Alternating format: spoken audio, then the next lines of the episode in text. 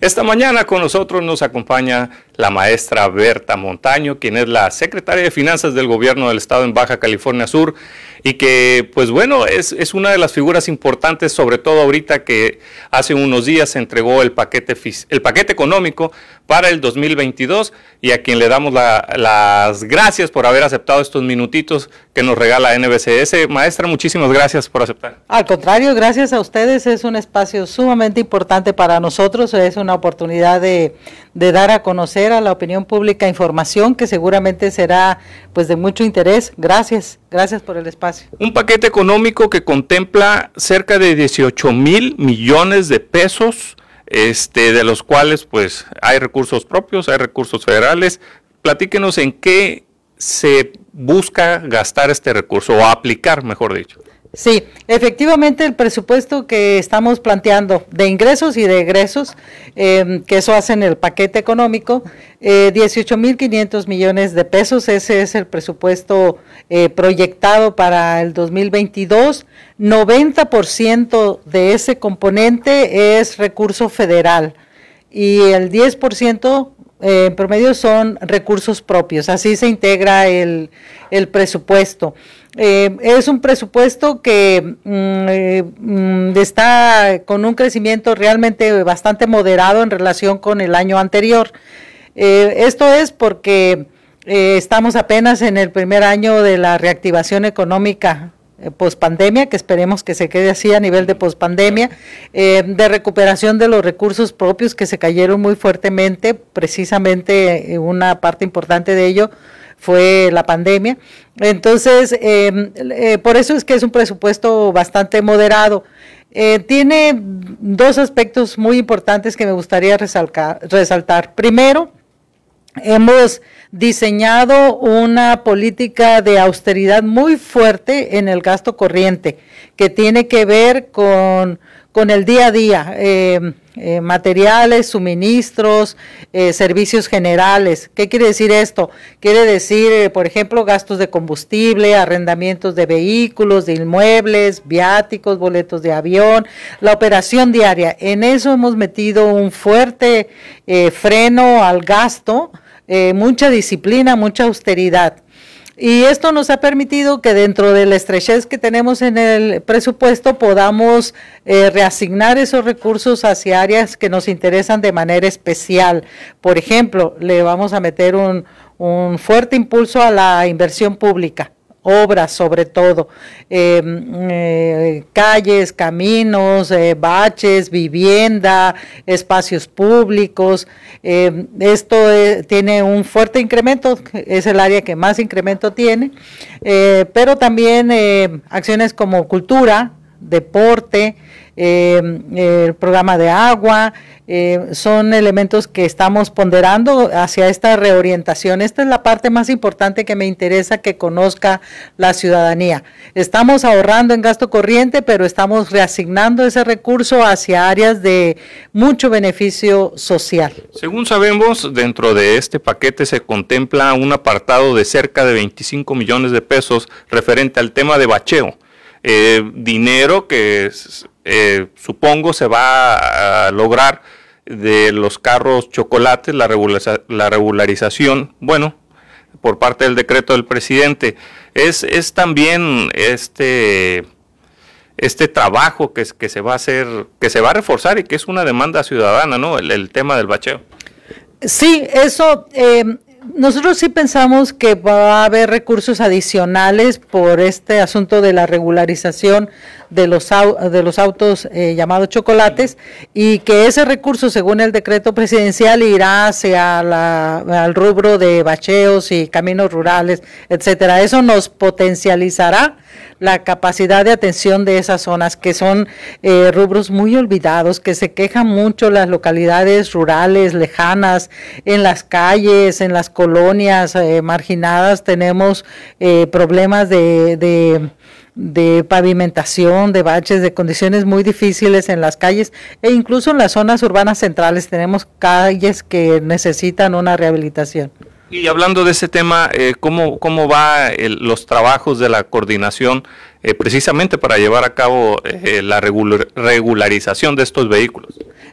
Muy bien, justamente el día de ayer sostuvimos una reunión con los integrantes de la Mesa de Seguridad Estatal con el ánimo de iniciar los trabajos ya interdisciplinarios, interinstitucionales, para eh, en el momento en que se emitan las reglas de operación, que falta que se emitan en, mediante un decreto, pensamos que eso va a suceder en los siguientes días y que ya tengamos datos como más eh, certidumbre, eh, nosotros empecemos ya a diseñar el mecanismo de operación del cobro que suponemos que vamos a irnos a enero para empezar con ello. Entonces tendremos esto, este tiempo antes de cierre de año para ponernos de acuerdo con excelentes condiciones y ánimo de colaboración y de coordinación.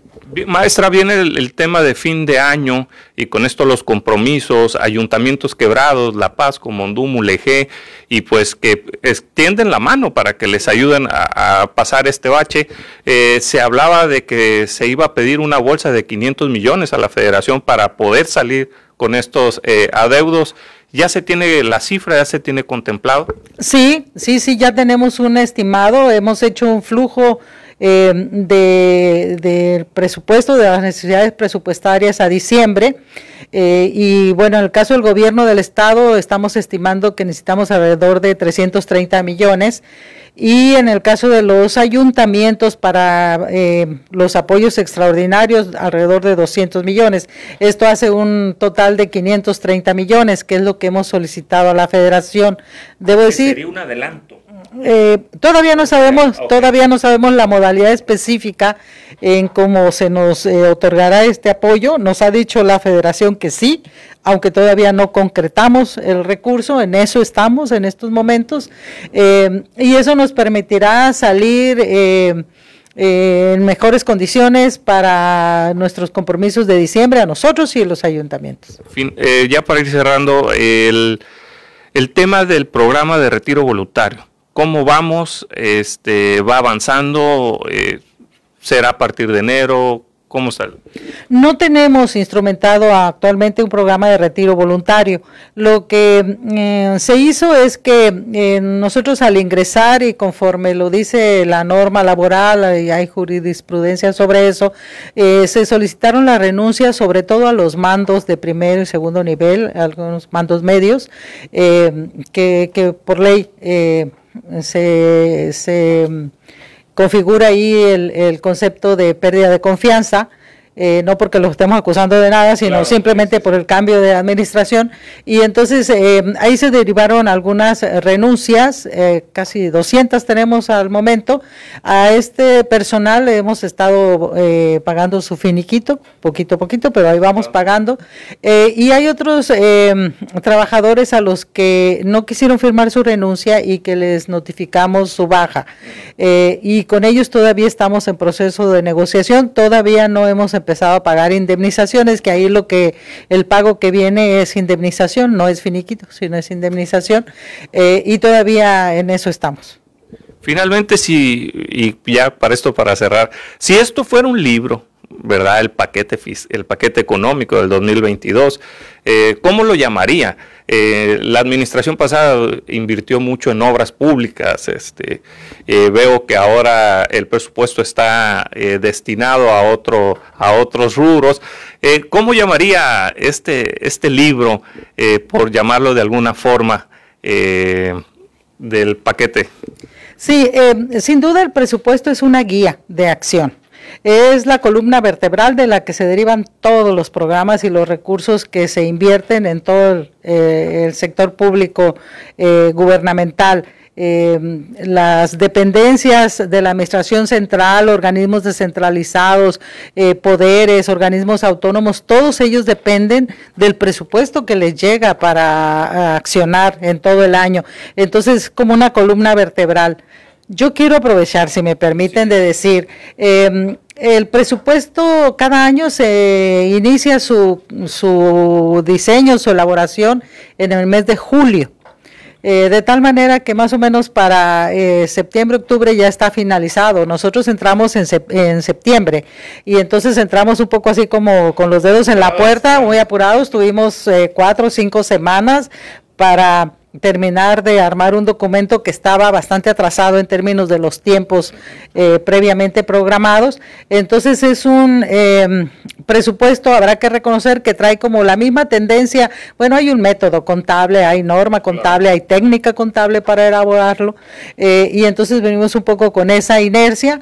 Nosotros donde tenemos así como mucha expectativa muy favorable es en el 2023. Primero, porque el 2022 vamos a estar sujetos todavía a a, un estrés eh, presupuestal muy grande. Tenemos que tener mucha disciplina, pero estamos muy confiados en que nos va a ir mejor para el 2023, de tal manera que allá en julio del próximo año que iniciamos la preparación del presupuesto 2023 lo hagamos con una nueva metodología, lo hagamos con una perspectiva diferente, integral.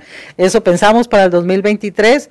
Em, eh, tenemos que capacitar a todos los funcionarios sobre esa nueva configuración presupuestal y eso lo empezaremos a hacer ya, desde ahora, noviembre de este año, porque en realidad son seis meses que se van volando y, y vamos a empezar a hacer eso. El equipo que está actualmente en finanzas, que son los que hacen el trabajo, eh, es un equipo profesional, tiene mucha experiencia, además que son muy responsables y muy buenos en lo que hacen. Entonces ellos han hecho un trabajo extraordinario en estos eh, meses y semanas últimas y bueno, lograron integrar este paquete que entregamos y que está puesto al escrutinio público y que estamos en la mejor disposición de aclarar, comentar, etcétera. Lo llamaremos esperanza, unidad nos une, veces nos une. Sí, eh, definitivamente nosotros pensamos que se requiere eh, mucha empatía y mucha colaboración de todos, por ejemplo, de los ciudadanos. Si el ciudadano contribuye pagando sus eh, impuestos, lo, que le toca a cada quien, si los sectores productivos, los sectores económicos, los empresarios, todas las eh, organizaciones contribuyen, eh, si la gente confía en que estamos haciendo un proceso de, de no solo de modernización, sino estamos aspirando que haya una una limpieza en el manejo del presupuesto, que haya más certidumbre, que seamos impecables en la administración del recurso público, en el cual nosotros como servidores públicos solo estamos administrando, eh, el no hacer negocio con el recurso público, el combatir la corrupción que permea en todas las áreas, eh, eh, que es una, son formas de corrupción muy añejas.